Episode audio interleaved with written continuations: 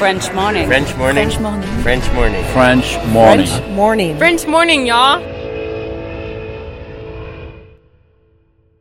Cet épisode de French Expat vous est présenté par petitpoussinny.com. Crèche et maternelle bilingue français-anglais, elles accueillent vos enfants de 0 à 5 ans entre 8h et 18h dans leurs établissements de West Harlem, Brooklyn et du Lower Upper East Side. Appelez dès aujourd'hui le 212 663 7777 et dites French Expat afin d'obtenir une réduction de 500 dollars valable sur toute inscription de 6 mois ou plus avant le 31 mai 2024. Une belle manière de commencer l'année. Merci à Petit Poussin pour son soutien. Maintenant, place à l'épisode.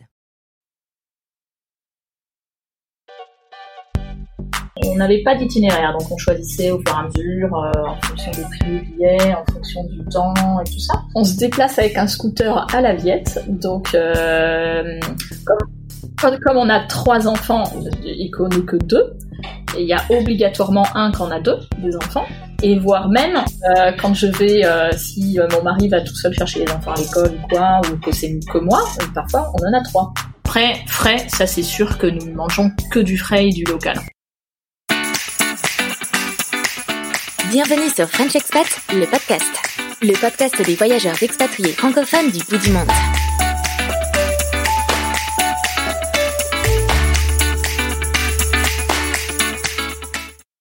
Bonjour à toutes et à tous, merci d'être présents pour ce nouvel épisode de French Expat, le podcast. French Expat, le podcast, c'est le podcast qui donne la parole aux expats francophones des quatre coins du monde. Notre but, c'est de raconter des histoires singulières d'aventuriers des temps modernes. On vous propose ainsi chaque semaine, tous les lundis, un nouvel épisode pendant lequel nous discutons avec nos invités de l'expatriation qu'ils vivent ou qu'ils ont vécue. Moi, c'est Charlotte et je vous parle depuis Brooklyn, New York. Notre invité du jour nous parle depuis l'Asie, plus précisément le Vietnam. Souhaitant vivre plus simplement, plus librement, Cathy, son mari et leurs trois enfants décident d'entreprendre un voyage à travers l'Asie et l'Océanie. Après des mois de découverte, le besoin de s'installer pour quelque temps à un endroit se fait sentir pour toute la famille. C'est donc au Vietnam qu'ils ont posé leurs bagages et d'où Cathy nous parle et nous raconte leurs nouvelles aventures.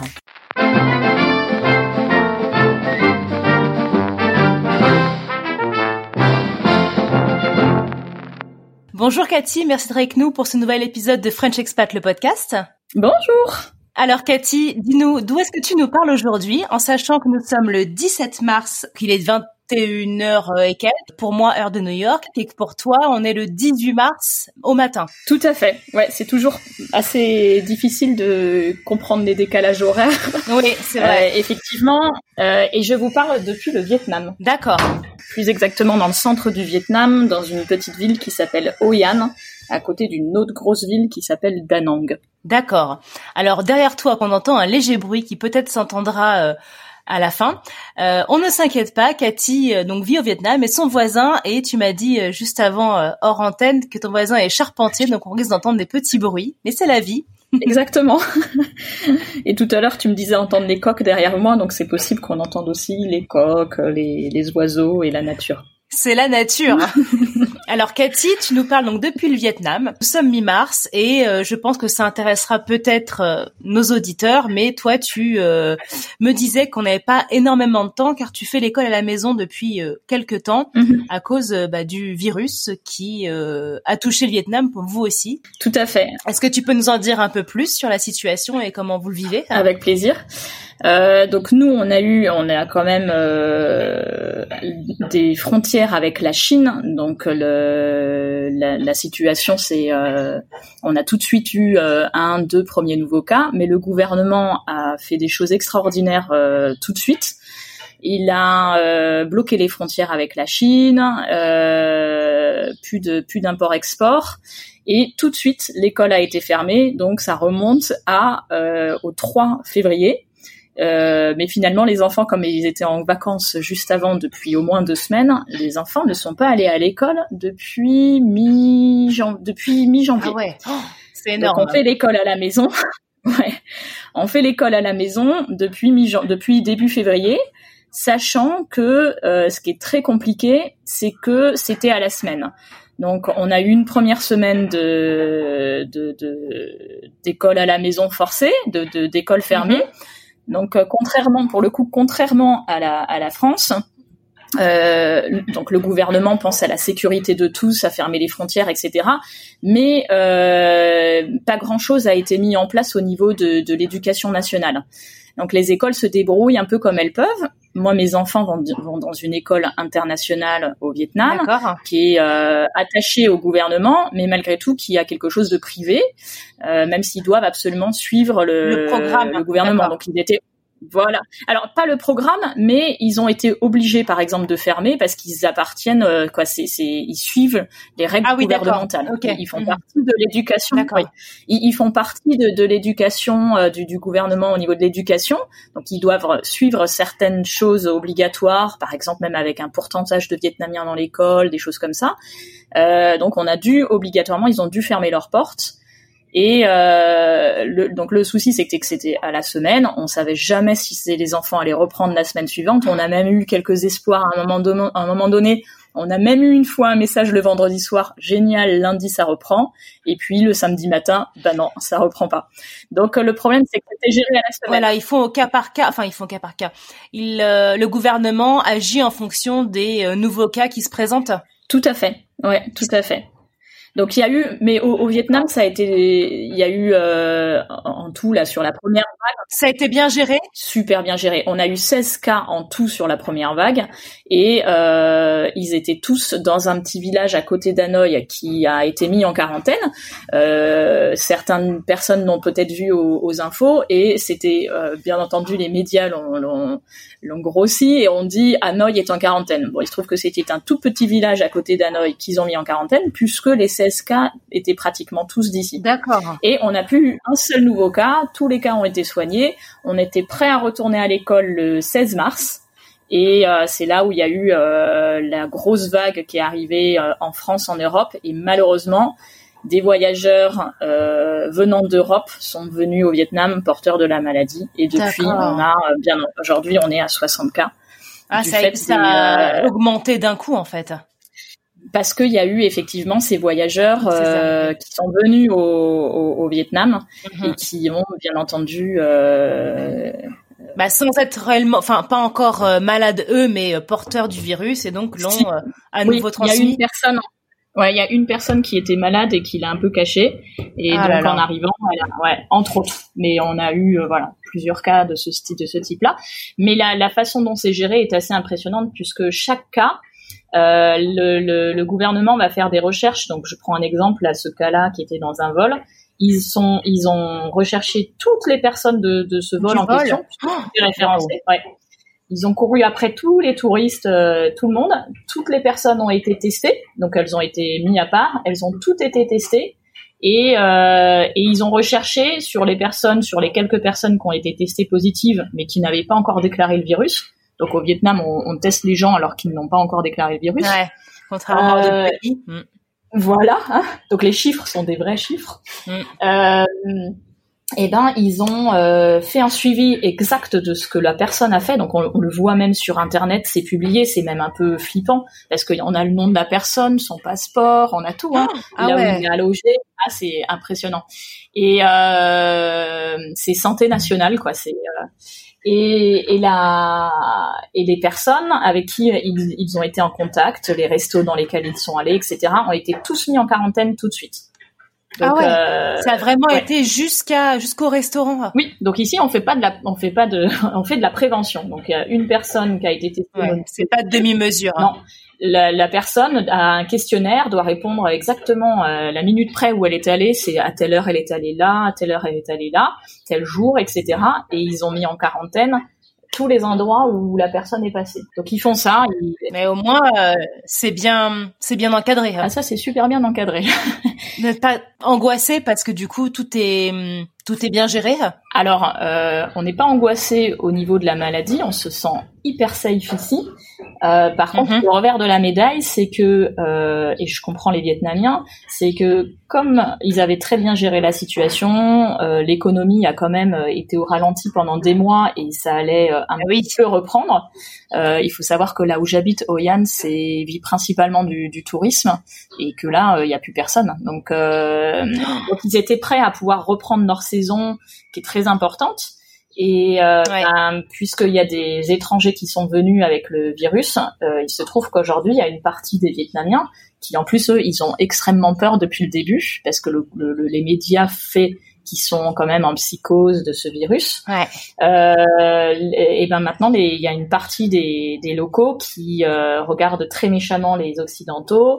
Euh, on a des amis qui ne se font plus servir dans, dans des restaurants. Nous, on limite de toute façon les, les sorties depuis pas mal de temps. On fait du social mm-hmm. euh, distance depuis pas mal de temps et euh, on fait très attention. Euh, depuis le premier jour, les Vietnamiens ont des masques, se lavent les mains, il y a des prises de température à certains endroits, c'est vraiment très bien géré. Et, euh, et donc certains Vietnamiens, oui, quand on, j'ai une amie, j'ai plein d'exemples tous les jours. Euh, une amie qui voulait acheter un un repas euh, dans un petit resto où elle va d'habitude, les gens lui ont dit non, vous restez dehors. Oh alors elle a parlé un peu pour montrer qu'elle est ici et euh, ils l'ont pas laissé rentrer. Elle a, elle a quand même eu son, son repas, mais, à, l'extérieur. Voilà, c'est vrai que la situation est assez euh, tendue. Et d'autant plus que euh, nous avons toujours des touristes puisque euh, euh les vols ont été euh, suspendus vers le, depuis l'Europe que depuis le 15. Il y a quand même énormément de personnes qui ont insisté, qui sont venues.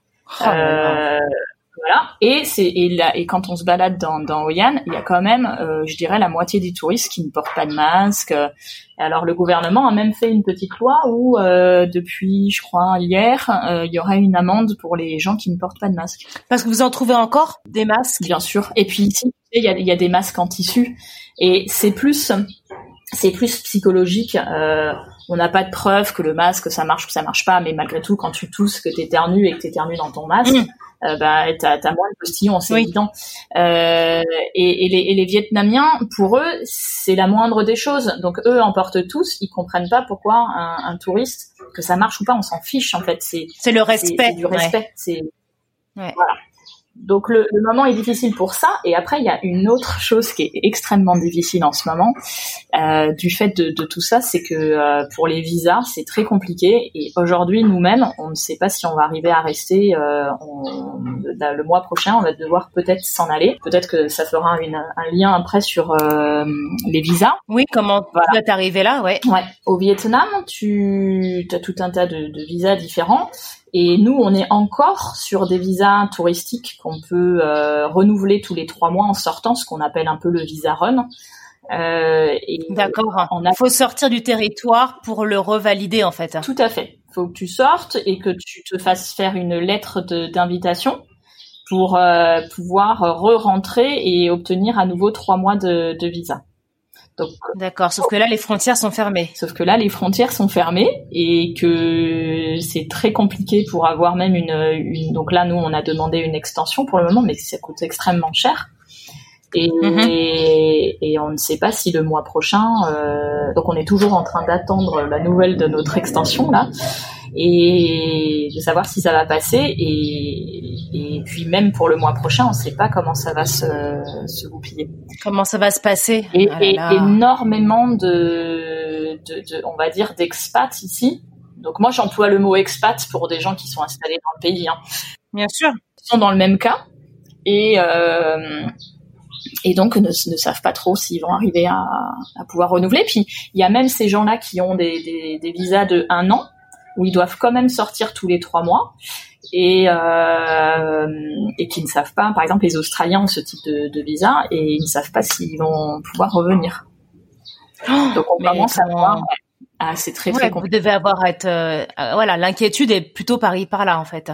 Exactement. Nous aujourd'hui, on se sent très safe au niveau de la maladie, mais euh, au Vietnam, et on a envie de rester ici pour plein de raisons.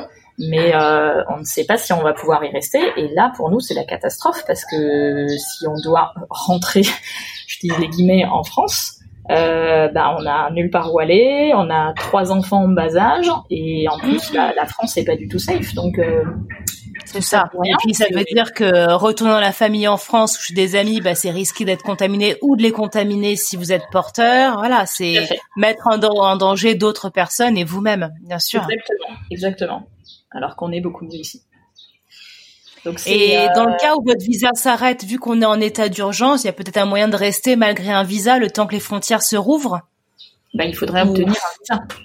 C'est là le problème. Donc on ne sait pas. Je peux pas te répondre à ça. Euh, et puis même, même euh, pour moi, il y a des choses inadmissibles qui se passent. Le, le, on demande à tous les gens de rentrer chez eux, mais il n'y a rien qui est fait pour euh, mettre des avions euh, pour rapatrier. C'est chacun fait comme il peut pour rentrer. Les vols sont annulés euh, en continu, donc tu payes un vol, tu sais pas si tu vas le rembourser, et comme les compagnies en, les compagnies aériennes en, profitent, vu qu'elles ont mm. perdu énormément d'argent, aujourd'hui un vol pour rentrer euh, du Vietnam en France, c'est pas loin de 1000 euros. Oh le billet, oh là là. Oui voilà, donc nous on est cinq. ouais. Ouais. Et donc voilà, tout ça c'est assez compliqué et euh, ça nous stresse beaucoup, ça nous fait passer des nuits très compliquées. D'autant plus que nous avons quand même les enfants avec nous depuis euh, des mois et des mois et donc on est déjà dans un dans un stress, dans une lassitude. Hein. On sait ce que c'est d'avoir euh, trois enfants, quoi, même ceux qui en ont un seul. d'avoir les enfants à la maison depuis autant de temps. Et de faire l'école, voilà, depuis. Et de faire l'école, c'est et puis surtout dans cette situation de confinement, parce que quand tu as les trois enfants, mais que tu peux sortir et euh, explorer et voyager, ça reste agréable. Enfin, c'est agréable et c'est gérable. Mais là, en essayant de, de, de, se distancer des autres et d'avoir le moins de rapport euh, avec l'extérieur, c'est sûr que ça doit être très lourd. Hein. Ouais, alors euh, depuis, si, si tu veux, au début, nous, on n'a pas vécu un, un, vrai confinement comme aujourd'hui il y en a en France. Mais de toute façon, en France, euh, vu que les, gens ne respectent pas les règles, ils n'ont pas trop le choix. Euh, depuis le début, c'était faites attention, mettez des masques. Donc on a continué à sortir, euh, vivre presque comme euh, avant, en, juste en faisant attention, lavage de mains tout le temps, port de masque, euh, ce genre de choses. Mais les enfants euh, continuaient à jouer ensemble. Euh, il y avait toujours des certaines sessions de sport. Euh, on a continué, on allait à la plage, on a pu. Alors le voyage était plus compliqué parce que comme on doit faire l'école à la maison, malgré tout, c'était toujours plus compliqué de partir. Oui, il y a un emploi du temps auquel il faut s'astreindre. Et en plus, comme on s'était à la, à la semaine, on savait jamais si la semaine d'après on allait reprendre. Donc euh, il nous aurait dit euh, voilà il y a un mois vous n'avez pas du tout école, on aurait pu tu vois partir faire l'école à distance quelque part, mais là c'est à la semaine donc on, se disait toujours ah oui mais si on part là et qu'on que les enfants rentrent la semaine prochaine c'est pas possible. Et donc là euh, vous êtes encore donc ils ont reporté rallongé la durée de de confinement chez vous. ils vous ont donné une date potentielle d'arrêt ou comment ça se passe? On est, on est sûr que l'école ne reprendra pas avant euh, avril, mais tout le monde euh, parle de euh, minimum fin mai. Donc oh nous, on, pense qu'il n'y aura pas d'école jusqu'à jusqu'à fin mai, voire voire voire pas du tout voire plus. Ouais. ouais. Donc c'est extrêmement compliqué. L'école est dans une situation assez compliquée parce que c'est une école internationale et que les parents n'ont pas du tout les mêmes cultures et pas du tout les mêmes peurs euh, et donc pas du tout les mêmes envies. C'est, assez compliqué de, pour l'école de gérer la, la culture de toutes ces, de toutes ces personnes et de faire avec, par exemple, euh, certaines personnes, plutôt les Européens, aurait été prêt à ce que les, les instituts fassent du, du, un genre de homeschooling par petits groupes, tu vois, euh, dans des lieux extérieurs. Mais euh, il y a d'autres euh, cultures, entre autres ben, les Vietnamiens, les Coréens, euh, plutôt les Asiatiques, qui eux ne, ne voulaient vraiment quoi, plus aucun contact. Mmh. Voilà. Ouais. Donc l'école était dans une situation assez délicate à, à gérer. Et puis, ils ont mis beaucoup de temps à mettre des choses euh, vraiment bien en place. Donc aujourd'hui, on peut dire que ça marche. Mais, euh, mais pour combien de temps? Parce que les enfants, ils ont besoin de renouveau. Mais au début, c'était un peu, un peu compliqué. Donc euh, je connais énormément de mamans qui se, qui se sont, qui, qui, ont été en pleurs et, et stressées. Ah oui, ça doit être dur moralement aussi parce qu'il y a l'angoisse de la maladie, l'angoisse de, de la maladie en France aussi pour les proches, donc euh, ça doit pas, être, pas, être simple. Mm. Mm. Voilà. Mais j'espère que euh, votre situation euh, ira de mieux en mieux. On vous le souhaite en tout cas. Ouais, je croise les doigts, je touche du bois, tout ce qu'on peut. ouais. Voilà. Et donc les, les, gens qui ont fait du, euh, qui, qui démarrent le, le homeschool, je, je peux comprendre que c'est très difficile. Euh, quand tu reçois un mail avec euh, les devoirs de l'enfant, euh, il y a ça, ça, ça, ça, ça à faire. Euh, en tant que parent, la, la, plupart se disent bon, il faut tout faire. Alors on prend l'enfant, tu as ça à faire, et puis l'enfant dit non, j'ai pas envie de travailler. Et puis après c'est des crises, etc. Donc moi déjà j'avais du recul, comme ça je vais pouvoir parler un petit peu de mon, expérience, parce que l'année mhm. dernière on a voyagé pendant un an en Asie et Australie en famille. D'accord. Et, euh, et j'ai déjà euh, pratiqué un an de homeschool. Donc euh, j'étais très détendue sur le, j'ai essayé d'être très détendue sur le sujet et euh, surtout au début de se dire bon bah il fait pas tout, c'est pas grave, je vais pas le forcer, faut trouver d'autres méthodes, euh, voilà. J'avais ce, petit recul euh, de, la, de, de, cette année passée d'expérience euh, à vivre en homeschool avec les trois. C'est ça, de devoir gérer les trois enfants. Aussi, ouais. Et alors donc du coup, ça va pouvoir nous amener euh, oui. à faire une transition sur comment vous êtes arrivé au, au Vietnam. Euh, vous y êtes depuis combien de temps? Alors, on est là, on est arrivé au Vietnam en fin avril 2019. Et à plus exactement, donc à la suite de, en, continuant euh, notre notre voyage de l'année dernière. Et euh, quand on est arrivé à Hoi An, où on avait l'intention de se, se, poser quelques semaines avant de continuer notre voyage, euh, on s'est dit, bah, en fait, euh, c'est vraiment sympa ici. Ici, on posait nos valises. Et, euh, et voilà.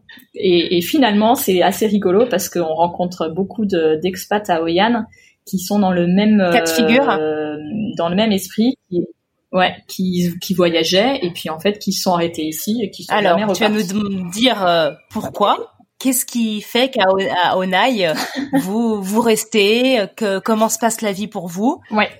Euh, alors nous déjà, on était dans un mode où on a voyagé pour voyager, mais aussi euh, à chaque ville qu'on a qu'on a qu'on a visité ou endroit où on s'est installé un petit peu, alors très peu de temps, on a toujours essayé de de, de se dire est-ce qu'on vivrait ici ou pas?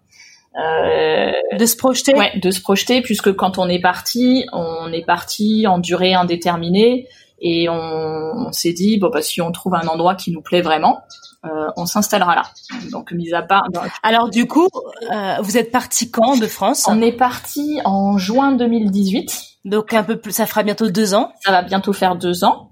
On a voyagé principalement, donc on a fait pas mal de pays d'Asie de l'Est. Euh, ensuite, on est allé en Australie. Pour le coup, en Australie, on a essayé de s'installer. Euh, on a fait les démarches, on a fait, on a essayé de faire pas mal de choses. On voulait vraiment s'installer à Brisbane. Et ça n'a pas marché parce que tous les deux, nous avons plus de 40 ans. Euh, oh. en Australie, c'est très compliqué de. Bah, moi, j'avais pas encore. J'allais, j'étais sur euh, presque à ma date 40 ans.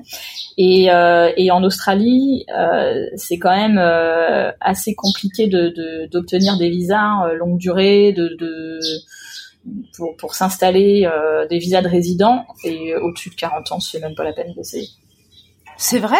Ils mettent une, euh, une barrière au niveau de l'âge? Alors, c'est pas tellement une barrière, c'est des systèmes de points. Euh, donc si tu as, donc nous on voulait euh, obtenir un, un, visa qui s'obtient euh, donc avec une invitation en fonction d'un certain nombre de points. Donc euh, il faut être déjà dans une liste où tu peux, où, ton, où ta qualification, tes compétences rentrent dans cette liste. Donc là c'était bon. Il y a des points en fonction de l'âge, il y a des points en fonction de l'anglais, il y a des points en fonction de, euh, de tout un tas de choses. Et euh, on obtenait tout juste le nombre de points pour pouvoir avoir droit d'envoyer notre notre dossier pour pouvoir recevoir, voilà pour pouvoir éventuellement recevoir une invitation mais on était trop limite et puis d'autant plus on a trois enfants et alors là ça pêche complètement puisque euh, l'Australie va payer les l'école euh, l'école devient mhm. gratuite pour pour les enfants des gens qui ont un visa de résident. Et donc alors quand on a des enfants en plus euh, c'est c'est pas la peine. C'est même pas la peine. Donc on a essayé voilà. Donc malheureusement on n'a pas pu s'installer en Australie. On a continué notre notre voyage par le Japon Taïwan et ensuite on est revenu sur l'Asie du Sud-Est à au Vietnam et alors ce qui nous a plu ici euh, la, nature, c'est très la, vie, c'est c'est voilà tout est tout est facile, easy. C'est tout est tout est hyper facile, les déplacements sont faciles, on est tous avec nos petits scooters, euh, euh, la vie est simple, les gens s'entraident, euh, on a une ville, une vieille ville qui est classée au patrimoine de l'UNESCO, qui est magnifique, c'est vraiment très très beau. On a la plage. Vous alliez la culture avec la nature. Tout à fait. Alors c'est une culture plutôt euh, touristique dans le sens où c'est voilà c'est classé au patrimoine de l'UNESCO c'est beau après j'allais dire au niveau culture euh, tu vois des spectacles des choses comme ça il y a il y a il y a pas il y a pas très peu voilà. Mm. donc c'est bien avec des petits enfants parce que les, les, enfants ils ont besoin de nature ils ont besoin d'une vie simple de pouvoir euh, sortir dans la rue sans être en danger euh, c'est le, Vietnam est très très très safe mm-hmm. tous les enfants jouent dans la rue c'est c'est très open c'est très agréable donc on a la plage juste à côté, on a, je, je regarde autour de moi, c'est les champs de riz, c'est très joli, euh, la température est plutôt correcte, euh, c'est vraiment très très agréable. Et les gens sont très sympas. Il y a une petite communauté d'expats qui est très agréable aussi. C'est c'est des expats qui sont un peu euh, tous un peu dans le même moule, euh, des gens simples. Euh. Et puis on vit vraiment avec les Vietnamiens. Et pour moi, ça c'était extrêmement important de, de ne pas euh, choisir un pays où les, les expats vivent complètement à part, dans des, dans des quartiers à part, euh, comme on peut le voir dans certains pays. Donc là, euh, tous nos voisins sont vietnamiens. D'être avec la population. Tous nos voisins sont vietnamiens. Il n'y a pas un, quartier avec que euh, des, des, maisons d'expats où tu vois quelque chose de protégé. Alors plus vers Da Nang, il y a ce genre de, de d'endroits, mais ici, tu vis euh, avec les Vietnamiens. Les voisins sont vietnamiens. Ouais. Et pour nous, c'était vraiment très important. D'être immergé dans la culture et auprès de la population. Tout à fait. Qu'est-ce qui euh, vous a donné envie de voyager et de partir avec vos trois enfants? D'ailleurs, ils ont quel âge vos enfants? Alors, euh, trois enfants, l'aîné a 10 ans, le deuxième à 6 ans. D'accord. Et la petite dernière à 4 ans. D'accord. Donc quand vous êtes partis, ils avaient tous donc deux ans de moins. Euh, qu'est-ce, c'était pas euh, tout à fait parce que du coup euh, la plus petite avait deux ans quand vous êtes partis. Ça n'a pas été une, décision euh, ouais. compliquée. Qu'est-ce qui vous a amené à partir? Ouais, Justement pas. Alors, on, a, on avait une vie plutôt confortable, tu vois des, bons boulots, des bons salaires, une belle maison, euh, tout, pour plaire. Et puis, euh, et puis, moi, ça, ça nous correspondait plus. Alors c'est vrai qu'avec l'arrivée de, la dernière, trois enfants, c'est quand même euh, fatigant. Devoir gérer cette vie où tu passes ton temps à courir le matin, allez, allez, allez, dépêchez-vous, dépêchez-vous, école, qu'il faut passer chez la nounou, à la crèche, déposer, se mettre des... C'était la course en continu. Le boulot, moi, c'est, c'est, c'est, ça me plaisait plus dans le sens où, bon, je travaillais dans une grosse entreprise internationale un, poste confortable, euh, voilà, très confort, avec un peu de un peu de travail à la maison, vraiment très très confortable. Mais j'avais l'impression de, de, faire du vent, quoi. D'accord. Ça, ça fait des années que je, déjà quand j'étais petite, je voulais aider, travailler dans des, dans des ONG. Euh, donc tu vois, j'ai, je suis très dans le partage. D'ailleurs, je fais ce podcast vraiment pour le partage. Et euh, et puis bon, travailler comme ça euh, dans une grosse boîte pour faire euh, des choses qui me paraissent complètement inutiles pour le monde, je je pouvais plus. Et tu voulais te sentir utile? Ouais. Plus utile en tout cas?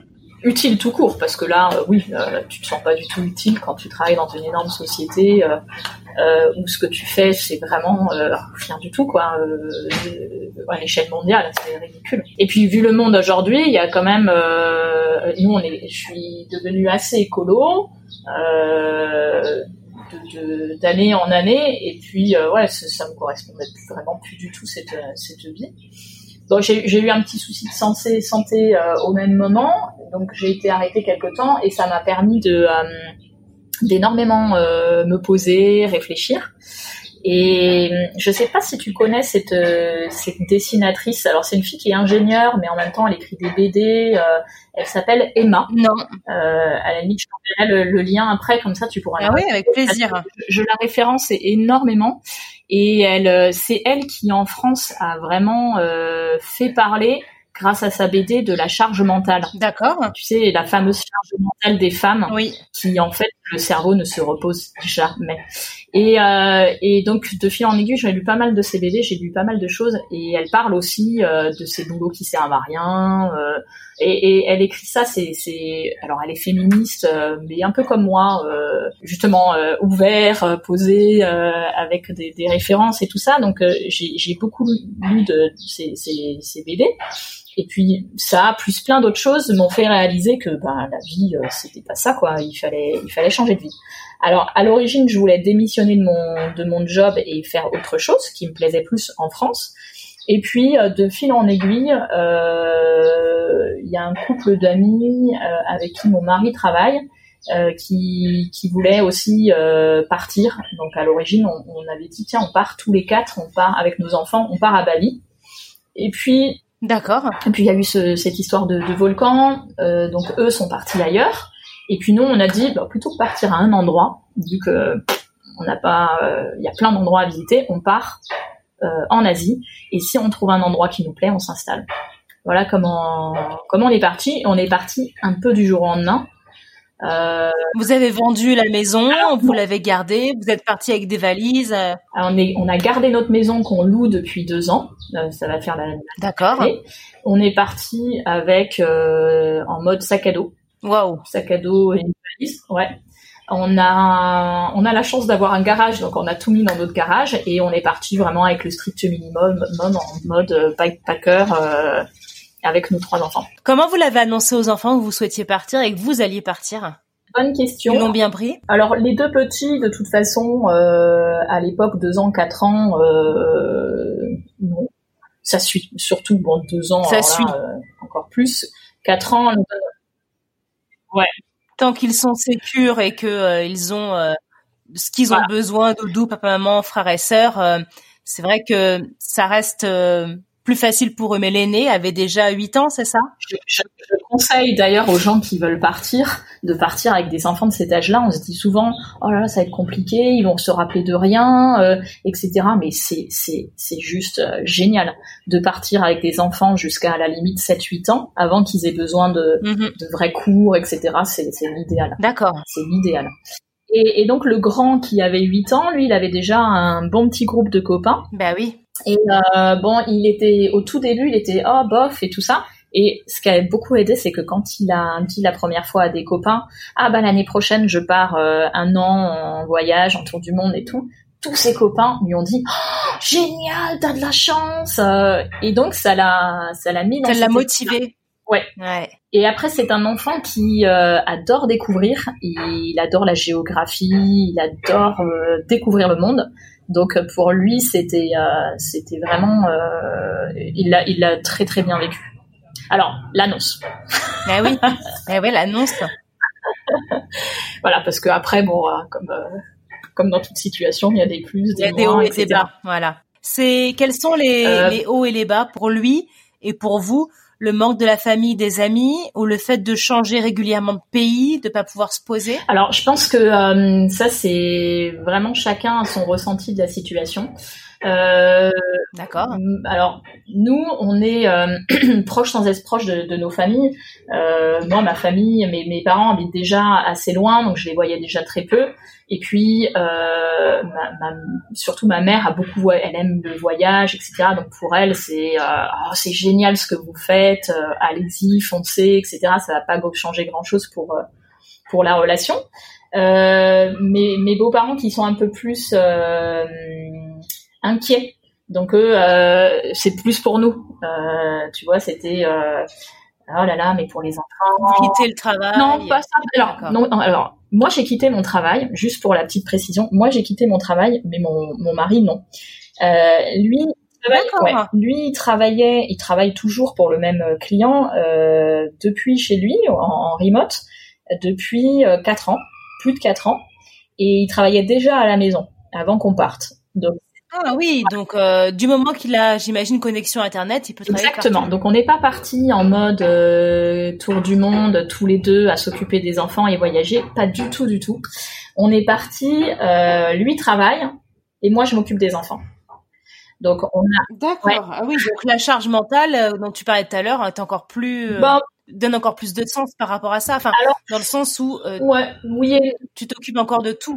oui et non, mais là c'est un choix. Tu le subis pas quand tu vis ta vie euh, de sédentaire, euh, tu, tu l'as subi cette charge mentale, tu, tu, tu subis tout, tu subis euh, ah il faut que je prenne rendez-vous chez le dentiste pour euh, pour euh, X, ah il faut que je fasse ça, il faut que je fasse ça, il faut que je fasse ça, ton cerveau bouillonne. Quand tu pars comme ça, alors en plus nous c'est vraiment ce qu'on voulait et puis moi c'est ce que je voulais, c'est du lâcher prise complet. Euh, tu te lèves quand tu veux, il n'y a pas de pression, euh, tu peux rester euh, dans la ville où tu es si tu as envie, il y a, y a, personne qui te dicte, c'est de la liberté. Et, et cette liberté, elle va aussi avec la liberté de cette charge mentale qui n'existe plus. Ta seule, c'est plus de la charge mentale, c'est du choix. C'est bon, il faut que je réserve un hôtel là, il faut qu'on trouve notre next destination. C'est euh, il faudrait que je trouve des activités pour les enfants, mais c'est que du plaisir, c'est que du bonheur parce que c'est vraiment choisi, c'est réfléchi et on est libre. C'est de la liberté. C'est je fais ce que je veux quand je veux. C'est vraiment euh, du, un lâcher prise énorme. C'est ça a rien à voir avec une vie euh, une vie subie quoi. Contrainte. Contrainte, ouais. D'accord. Donc les, côtés, euh, donc la famille, euh, ça, ça, ça, se passe, ça s'est bien passé. C'est sûr que les copains nous manquent un peu, mais euh, alors ce qui est rigolo, c'est dans, dans, notre super groupe d'amis euh, français. Euh, la même année, donc on a un couple d'amis qui est parti aussi à l'étranger. Et cette année, il y en a un autre couple qui est parti aussi à l'étranger et s'installer à durée déterminée, et un autre couple qui est parti en tour du monde. Donc si tu veux, sur place, là-bas, il reste moins de monde. On est déjà quatre couples ça, dans notre tous partis. amis qui sont partis. Voilà, donc on est donc donc pour nous ça se passe bien euh, et puis ici on a retrouvé des amis aussi, mais euh, là-dessus ça n'a pas été euh, difficile. Euh, avant de partir, alors pour parler un peu du, des, des plus des moins, le, le homeschool, j'ai une, excellente relation euh, avec mes, mes, enfants et mon aîné, et, euh, et puis travaillait très très bien à l'école. Et je me suis dit, et puis j'ai discuté avec des copines, je me disais est-ce que je fais le CNED, qu'est-ce que je fais? Et j'ai des copines inscrites qui, qui me disaient mais non, c'est facile, programme de CM1, euh, tranquille. Donc je me suis dit ouais, j'ai une bonne relation avec lui, on va faire, euh, ça va être simple. Et puis en fait, euh, très rapidement, ça s'est avéré euh, plutôt compliqué parce que un enfant quand il est avec ses copains dans sa classe et que la maîtresse lui dit de faire quelque chose, il le oui, fait. Ils ont moins le choix. Mais quand c'est la maman, ouais, et quand c'est la maman et que c'est euh, ça, ça c'est plus compliqué. Donc euh, le, le homeschool, c'est le c'est disons la, la le point euh, négatif, le point le plus difficile à gérer de toutes ces familles euh, qui partent en voyage. C'est, il y a beaucoup de réseaux sociaux, il y a énormément de, de groupes Facebook, etc., de, de familles voyageuses. Donc c'est, vraiment sympa parce qu'on peut discuter, on peut partager nos ressentis et tout ça. Et on voit que le homeschool, c'est le, le, point le plus compliqué de, de tous. Et du coup, maintenant que là, tu es obligé de le faire, vous êtes obligé avec tes enfants, euh, dû à la situation. Est-ce que c'est toujours aussi compliqué ou ils ont compris que c'était temporaire et vous n'aviez pas le choix, donc ça se passe plutôt bien? Alors, euh, ça se passe euh, pas trop mal. La différence avec l'année dernière, c'est qu'aujourd'hui, je fais, euh, je fais plus le, le, professeur, je fais que du support.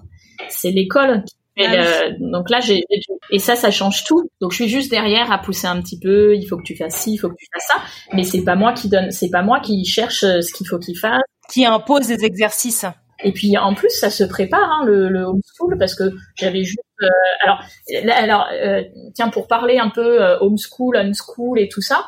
mon grand, je lui faisais du homeschool, donc c'est-à-dire que j'ai un programme. Je suis partie avec le cahier de français, le cahier de maths, et on, on travaillait là-dessus, plus des petites choses à côté, qu'il écrive par exemple ce qu'on faisait, tu vois, qu'il qu écrive des choses, etc. Euh, mais ça, c'était, vraiment euh, en fonction du programme et je suivais ça. Euh, mon second, qui était en équivalent de moyenne section pendant le voyage, moyenne section de maternelle. Alors, je, le, dis en, mode français. Ici, ça serait un, un reception sur l'international.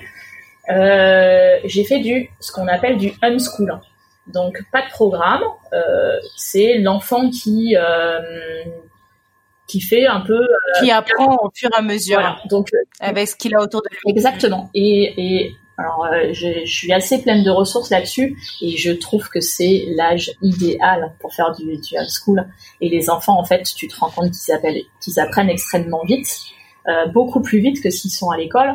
Donc, quand il a eu envie d'avoir d'apprendre des lettres et tout ça, il les a apprises. Il n'y a pas de tiens, aujourd'hui on va faire ça et c'est moi qui t'impose. Lui, il travaillait un peu, il travaillait entre guillemets quand il voulait.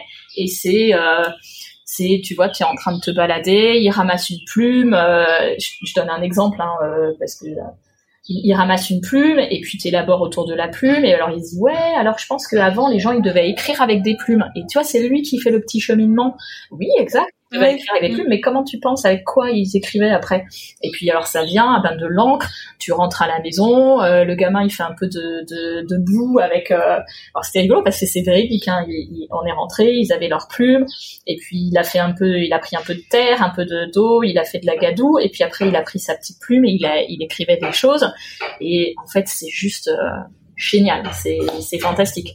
Mais ça, tu peux le faire avec un enfant jusqu'à les 7 ans. Euh, tu peux le faire après, mais disons que le, le, programme à partir du CM1 est plus compliqué. Euh, parce que Bien sûr, il y a quand même des choses à prendre dans l'ordre et, euh, et à mettre en place pour arriver à un cheminement intellectuel. Tu peux toujours le faire, mais et c'est plus, je trouve que pour moi, en tout cas, c'était plus compliqué, surtout avec trois enfants, avec des niveaux complètement différents. Mais un autre exemple, un autre exemple euh, vraiment super. Une fois, on se promène, euh, je me promène avec les trois en forêt, et puis euh, des magnifiques fougères avec des, spirales. Ben on est rentré, donc on a parlé des spirales, etc. On est rentré. Agathe, pardon, Agathe, ma petite, je dis les prénoms, qui avait trois ans, elle à son niveau, donc elle essayait de faire, de dessiner des spirales sur son petit cahier. Donc euh, c'est vraiment l'âge parfait, tu vois. Alors elle, elle essayait de dessiner spirale. Mon deuxième, euh, il essayait de l'écrire. Alors il a alors il, il, écrivait, il a écrit tout seul le mot spirale. Euh, quatre ans et demi et puis euh, et puis mon grand euh, eh ben il a dessiné des spirales il avait ramené des graines il les a collées il a il s'est fait un petit schéma tout seul hein, il s'est fait un petit schéma de comment euh, les graines de la spirale tu vois tout un tout un tas de trucs et en fait, c'est Ouais, il a vraiment expérimenté, il a fait son euh, donc à chaque âge, cahier de recherche. à chaque âge, euh, et, et, ça, pendant le voyage, c'est vraiment quelque chose qui m'a euh, que j'ai adoré les voir explorer comme ça leur entourage et apprendre. C'est c'était juste le, le, le, truc extraordinaire. Et puis euh, voilà, changer de changer de ville tout le temps, euh, changer de maison tout le temps, ça s'est super bien passé.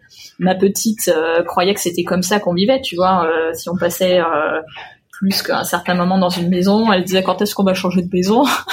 quand on s'est quand on s'est installé ici, elle comprenait pas pourquoi on restait à un endroit. ah mais on change de maison? Alors ça fait que quand on partait un peu, elle dit non on a oublié les bagages. Et ouais, elle, oh la pitchoune. Ah, elle, c'était vraiment, euh, on, change de maison tout le temps, quoi. Et maintenant que vous êtes posé depuis euh, quelques temps, vous voyez repartir? Euh, Sans enfants ou avec des petits complètement, mais avec les enfants de, des âges des nôtres, euh, pour le moment, j'envisage pas de repartir comme ça.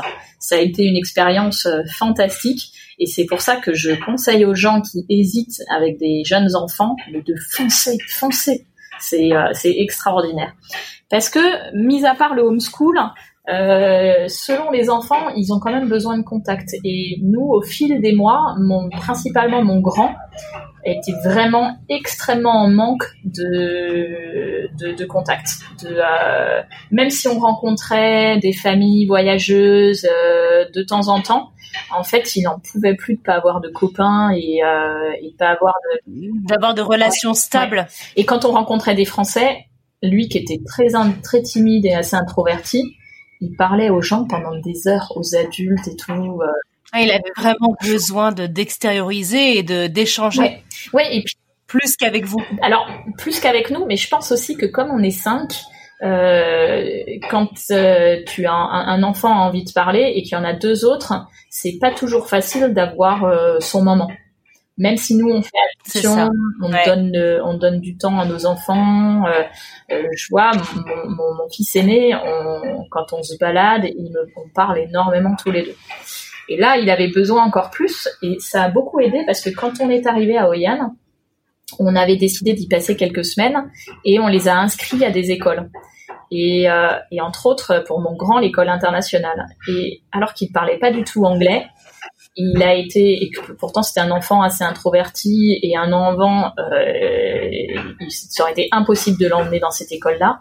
Il a été ravi et au bout de deux jours, il disait qu'il voulait y rester. Il était tellement content d'avoir des copains et de retrouver une vie normale, quoi normale, que euh, stable, bah, plus posé. Euh, non, avec des gens. C'était surtout le contact. Ah d'accord, le contact humain. Et ça, pour lui, aujourd'hui, c'est vraiment important et c'est pour ça qu'on ne pourrait pas en repartir parce que il a besoin de ses copains. Il a besoin d'enfants de son âge. Il a besoin de relations euh, de son âge. D'accord. Donc c'est propre à Et c'est ce qui vous a, est-ce que c'est aussi ça qui vous a poussé à rester quand vous, avez, vous l'avez senti aussi bien? Ouais, ouais, ouais. Tout, à fait. On, on en était à un point où il fallait absolument qu'on se pose euh, pour son bien à lui. D'accord. Et vous le ressentiez comment pour lui il était devenu peut-être triste ou parler moins ou il, il arrive à verbaliser qu'il avait besoin de, de, retrouver du contact avec les, avec les autres. Ouais ouais. Bah c'est tu sais c'est un peu une lassitude euh, euh, je lui proposais de faire des jeux. Bah non j'ai pas envie. J'ai pas envie. Tu, tu sentais vraiment que qu'il y avait besoin d'autre chose. Plus rien l'intéressait. Ouais. ouais, moins intéressé par tout. Euh, c'était, c'était, ouais, un genre de lassitude et on avait, on voyait qu'il avait vraiment besoin. Quoi, il le disait, hein, j'ai envie de copains, mes copains mm. me manquent. Euh, il y, y, avait vraiment ce besoin. Et alors que les deux autres euh, n'ont pas ce besoin, et mon, mon, mon deuxième qui a aujourd'hui 6 ans euh, n'a pas le même caractère. Donc c'est pour ça que je dis c'est c'est vraiment propre à chacun. Vraiment propre à chacun. Lui, oui. mon deuxième, il, de voir des enfants euh, de temps en temps dans des parcs et tout ça, ça lui suffit. Il est très euh, cocon familial, il est très attaché au papa, maman, euh, à sa petite famille, son frère, sa sœur. Et, euh, et tu vois, le fait de, ne pas avoir école, lui, ça lui va très bien. Alors que mon grand, non. Mon grand, il, Tranquille. Il veut aller à l'école, il en peut plus. Tu vois, c'est pour lui, c'est presque pire que nous quand euh, on annonce euh, non, l'école ne rouvre pas lundi. Et là, lui, oh là là, il est dégoûté. Alors comme au moyen, là, c'est oh génial. T'en as un, c'est la soupe à la grimace, et l'autre euh, trop content. Ouais. ouais. Donc c'est. D'accord c'est selon l'enfant. Hein. Il, y a, il y a des gens qui, euh, il y a des enfants de, de, de plus de 10 ans qui euh, adorent euh, voyager sur de long terme. Ça les gêne pas d'être vraiment dans un cocon familial et d'avoir euh, juste de temps en temps quelques contacts avec d'autres enfants. Ça leur suffit. Ouais. Ouais. Bon, Est-ce que tu aurais une, une anecdote à nous partager de votre vie au Vietnam? Quelque chose qui te qui te qui t'a marqué, qui te qui t'a fait sourire ou peut-être pas? Oh bah, ici, ce qui me fait sourire, c'est euh, c'est euh, les, les habitudes des Vietnamiens. Euh, tous les jours, il y a des choses qui nous font sourire quand tu les vois avec leur scooter dans la rue transporter des trucs complètement hallucinants. Euh, il. Euh, l'autre jour encore, on en voyait là avec des, des, des bambous euh, immensissimes tirés sur le scooter. donc ils sont là pour dire le scoot avec le bambou qui traîne sur 4 mètres. ah non, mais c'est c'est c'est à la cool. C'est à la cool et j'adore ce bordel. En fait, c'est quoi? Je, je, je, dis ce mot parce que quand tu es là en, avec ton scooter en ville, c'est t'as l'impression que c'est c'est c'est vraiment le, le why quoi. C'est euh... mais en fait c'est c'est les gens font C'est un c'est un bordel organisé. Mais ouais, c'est super quelque part. C'est et puis tu es là, tu roules pas vite. En fait, tout le monde fait un peu attention à tout le monde d'une certaine façon. Euh, mais ouais, c'est le bordel quoi. Et et j'aime j'aime bien cette décontraction de tout, euh, le le fait qu'il n'y ait pas de jugement, il n'y ait pas euh, tu vois les, les tu vas dans un magasin ou dans un resto les serveuses, elles se marrent ensemble, euh, elles, euh, ils se tiennent la main, tu vois, elles vont. Et c'est pas du tout comme euh, comme en France ou attention ou dans d'autres pays. Hein, ah non non non, tu vas pas, tu rigoles pas avec avec l'autre serveur ou tu vois, tu te tiens bien et attention pour l'image.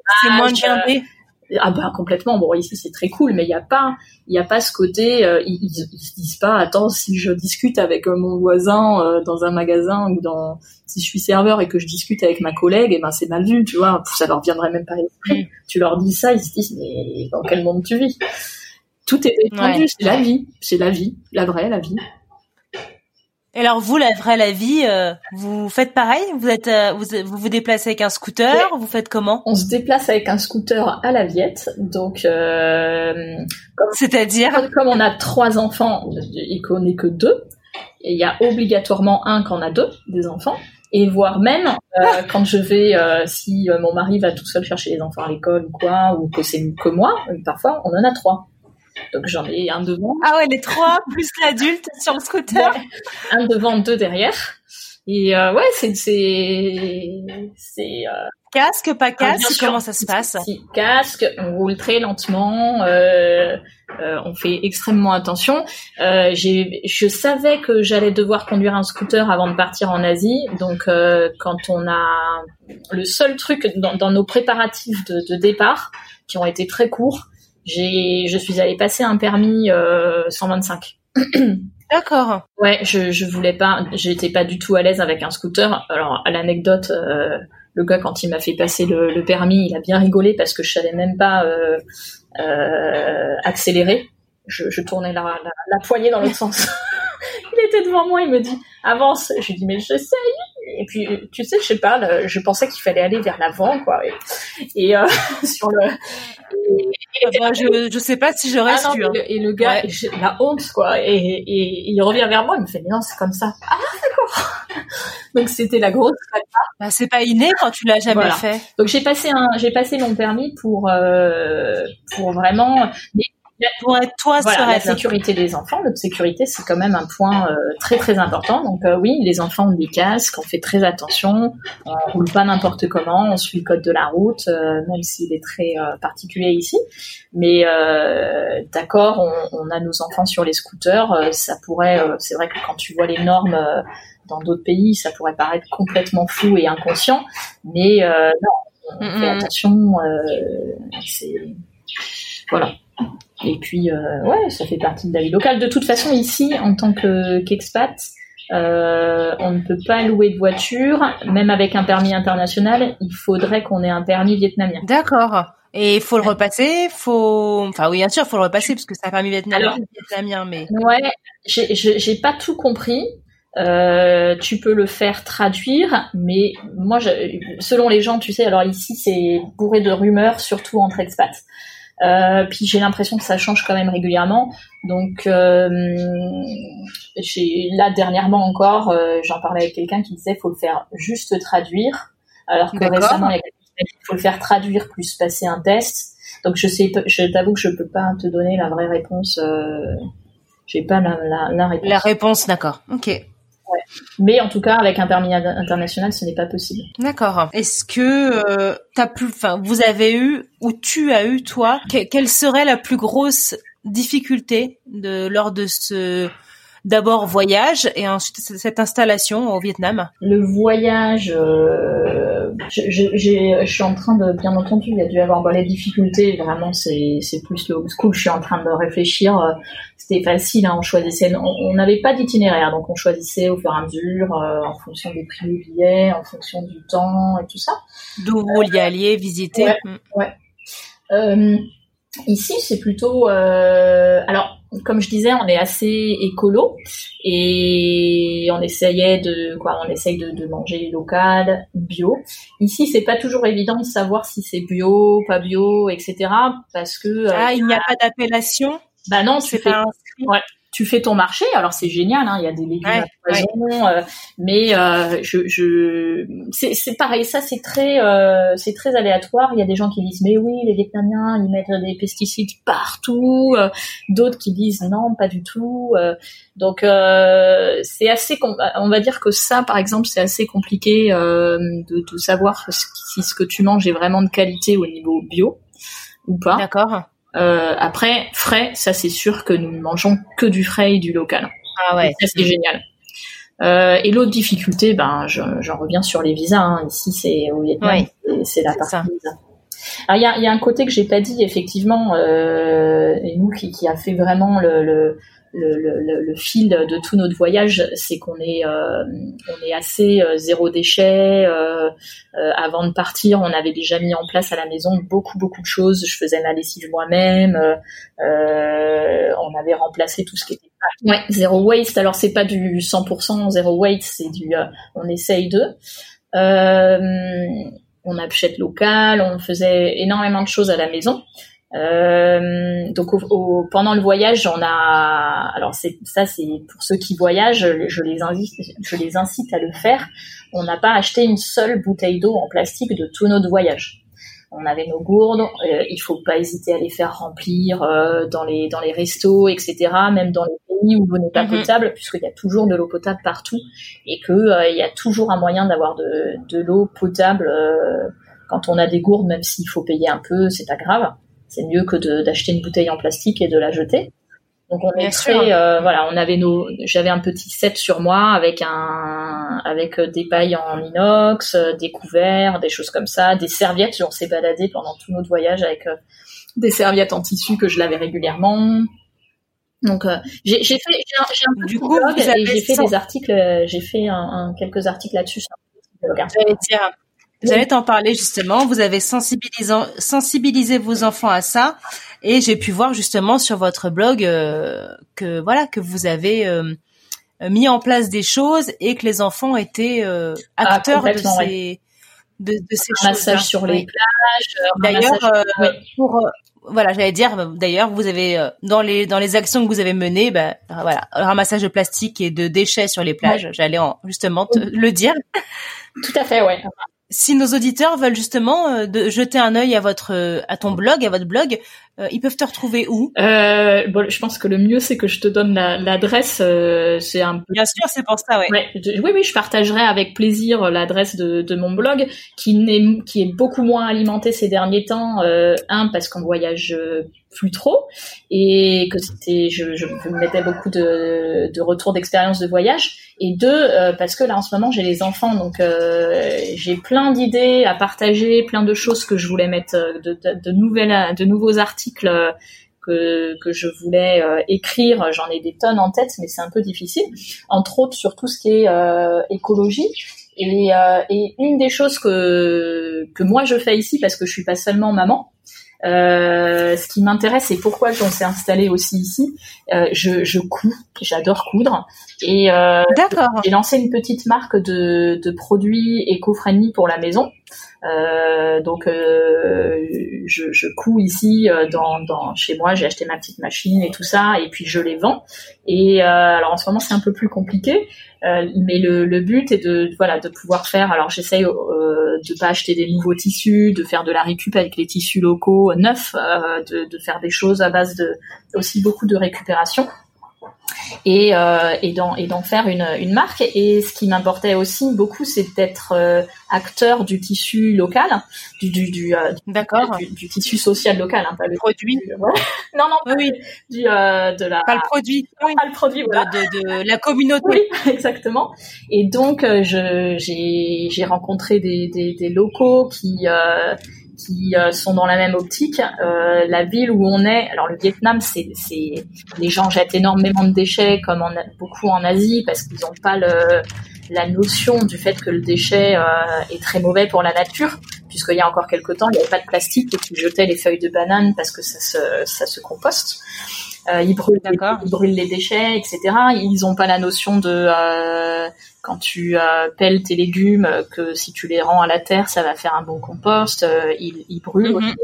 Et, et, donc j'ai rencontré des Vietnamiens qui, qui sont euh, qui eux ont, ont, une conscience écologique et font des choses pour la ville. donc je fais partie d'un petit groupe qui s'appelle Oyan Eco Working Group, Oyan Eco City Working Group, quelque chose comme ça. Euh, je fais tout ça bénévolement. Euh, comme il y a beaucoup. Tu t'es investi dans la communauté. Je suis vraiment investi dans la communauté et ce qui m'intéresse c'est tout ce qui est euh, écologie. Donc j'aide le plus souvent bénévolement ces, ces personnes et donner des idées, faire partie de cette communauté. Donc moi mon quotidien. D'accord. C'est génial. C'est génial. c'est génial de pouvoir euh, que, partager ici et leur donner, leur, leur amener euh, voilà, de la connaissance qu'ils n'ont pas obligatoirement, les aider, leur donner des idées. euh. Et du coup, ça fait sens avec ton besoin et ton envie d'être utile Ah ouais, 100%. que tu ressentais en France. 100%. Écoute, ici, c'est 100% liberté, 100% euh, de l'entraide, etc. Euh, je, je rencontre euh, plein de gens hyper intéressants, je partage énormément, je donne. J'aime donner, partager, c'est vraiment quelque chose qui est important pour moi. Je garde rien de... J'ai une info, elle va tout de suite euh, être partagée, Elle circule. elle circule. C'est pour mes affaires aussi, pour... euh, voilà, je suis très dans le... le Dans le partage. Partage. C'est d'ailleurs ce que tu disais, c'est pour ça que tu fais cet épisode euh, de podcast avec nous. Ouais. Complètement. C'est euh, une euh, une amie sans être une amie à moi parce qu'on discute énormément depuis pas mal de temps, mais je l'ai jamais rencontrée. Julie, que vous avez interrogée, qui est à Bali, Oui. qui qui m'a qui en publiant son podcast, son podcast, j'ai vu le j'ai vu le, le site et je me suis dit mais ouais c'est super, je vais partager aussi. c'est c'est génial de, de partir euh, comme ça à l'étranger et de vivre sa vie et de suivre ses rêves et euh, C'est vrai. il faut. Il faut. Eh c'est la bien, vie. c'est une, Voilà. C'est voilà, c'est ça la vie, j'allais dire. C'est une belle, une belle aventure que vous vivez là, en famille. Ouais, tout à fait. Et nous te remercions de l'avoir partagé avec nous. C'était très intéressant. Merci beaucoup. C'était avec grand plaisir. Euh, avant de conclure, euh, nous aimons bien donc demander à nos invités des lieux qu'ils recommanderaient euh, voyageurs du monde. Que as-tu euh, des endroits, des peut-être restaurants, des euh, parmi tous les lieux que vous avez visités ou peut-être juste dans la ville où vous vivez actuellement? Oh, dure question. Oh mais, c'est, très dur parce que partout, en fait, il y a des lieux sensationnels. euh, partout, il y, a y a vraiment des lieux sensationnels. Et puis, c'est tellement en fonction de, ses envies, etc. Il y a souvent des touristes, qui, des, des, familles de passage qui me disent Est-ce que tu peux me conseiller un, un homestay, un hôtel ici à Oyan alors je dis bah ouais mais ça dépend si alors j'en, conseille mais est-ce que tu veux être à la mer? Est-ce que tu veux être euh, dans la nature? Est-ce que tu veux Dans les terres, ouais. qu'est-ce que tu aimes visiter? Quel, à quel âge ont vos enfants? Alors j'ai fait une petite carte pour les familles voyageuses euh, avec des points d'intérêt pour les enfants ici à Oyan que je pourrais partager bien Que tu qu'on peut retrouver sur ton blog. euh, je pense pas qu'elle soit sur le blog, mais je pourrais bien sûr la rajouter parce que j'ai pas fait d'article spécifique euh, là-dessus. Mais je me suis dit en arrivant ici, il n'y a pas des masses de choses. euh, tu vois, tu, tu prends le guide du retard ou tu prends n'importe quel guide. Effectivement, pour voyager avec des enfants dans le monde entier, il n'y a pas quelque chose qui, qui, qui est tiens, voyage avec des enfants ici, qu'est-ce que tu peux faire? C'est vrai. donc j'ai fait euh, plein de, de petits points d'intérêt ici, des restos kids friendly, des, des activités pour les enfants sympas. Et effectivement, c'est ce que je faisais dans. À l'inverse, c'est ce que je suivais dans tous les pays qu'on a fait. Euh, par défaut, je faisais par exemple Kuala Lumpur. euh, que faire Je cherchais que faire à Kuala Lumpur avec des enfants. Et c'est de cette façon que je suis arrivée à trouver des activités pour mes enfants euh, des choses sympas à faire avec des enfants. J'aurais, je les aurais jamais trouvées dans des guides classiques. Blog. C'est ça. avais pas forcément pensé Ouais. non plus. Donc euh, ici, oui. Euh, puis alors, il y a, il y a vraiment des, des tonnes d'endroits ici qui sont super sympas, mais tous les jours il y a des nouveaux commerces, il y a des nouvelles choses. Euh, pas très loin de chez moi, il y a un endroit qui est très agréable où, où chiller. T'es entouré de des, des champs de, de riz, c'est vraiment magnifique. Ça s'appelle le Roving Chill House et euh, D'accord. c'est un endroit super sympa pour voilà pour chiller et tout. Euh, dans la vieille ville, la, la, la vieille ville est, est magnifique. Ces façades jaunes euh, superbes. Où euh, l'idéal c'est d'y aller tôt le matin où il n'y a pas encore grand monde et tu as cette cette vie qui se réveille et tout ça. C'est euh, c'est euh, c'est plutôt des émotions, tu vois. C'est euh, ressentir le ressentir la vie, ressentir le ressentir les choses, quoi, les vivre pleinement. Euh. Ouais, il y a plein d'endroits. euh. C'est vraiment, c'est vraiment ce qui ressort avec ton témoignage. Oui. C'est de vivre sa vie, d'en être acteur et de de partager des émotions. tout à fait. ouais. Ben merci. Vraiment. C'était très inspirant. Génial. je suis, je suis contente alors. Nous avons hâte euh, de bah, que, que nos auditeurs t'écoutent et puis d'avoir vos ton retour et les retours euh, de tout à chacun. Merci bien. Merci beaucoup Cathy pour ce bel épisode. Merci beaucoup. Vous souhaitons à toi et ta famille donc d'être de continuer cette vie au Vietnam qui vous plaît tant et surtout d'être dans ce temps dans ces moments un peu compliqués euh, de rester en sécurité Oui, tout à fait. Tant qu'on reste ici, je pense qu'on sera en sécurité, donc euh, je nous souhaite de ne pas avoir de problème de visa. On vous le souhaite aussi. Merci, à bientôt Cathy. Merci beaucoup. À bientôt. Et oui, c'est déjà fini, c'est tout pour aujourd'hui. Mais si vous souhaitez retrouver les bonnes adresses de notre invité, rendez-vous sur Mapster, cherchez notre compte French Expat le podcast tout attaché et vous retrouverez ainsi toutes les bonnes adresses de tous nos invités un peu partout dans le monde. Merci infiniment à tous d'avoir écouté ce tout nouvel épisode jusqu'à la fin. S'il vous a plu, laissez-nous plein d'étoiles et un avis sur Apple Podcast, c'est le meilleur moyen de nous aider. Je voudrais vous partager une review qui nous a été laissée sur Apple Podcast par Pauline74 un podcast qui nous fait voyager, on adore. Merci de nous raconter des histoires de vie authentiques. Continuez ainsi. Merci Pauline pour ce gentil commentaire et nous espérons vraiment vous produire et vous proposer de nouveaux épisodes aussi inspirants. Sachez que vous pouvez également nous soutenir en partageant cet épisode avec votre entourage, un futur expat qui se pose plein de questions ou encore un expat qui pourrait se retrouver dans notre communauté. Pour plonger dans les coulisses du podcast, rejoignez-nous sur les réseaux sociaux, Instagram, Facebook et LinkedIn, at French Expat le podcast. Pour retrouver tous les liens vers tous les épisodes, les plateformes, les réseaux sociaux, c'est encore plus simple. Direction notre site internet frenchexpatpodcast.com. Je vous souhaite à tous une excellente semaine et à bientôt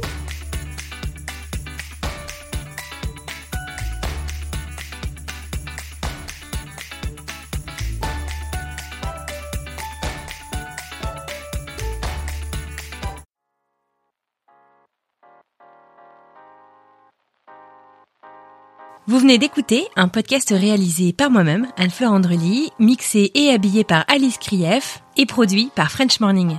French Expat n'est pas le seul podcast de French Morning. Pour retrouver tous les podcasts du groupe, rendez-vous sur frenchmorning.com slash podcast. À bientôt!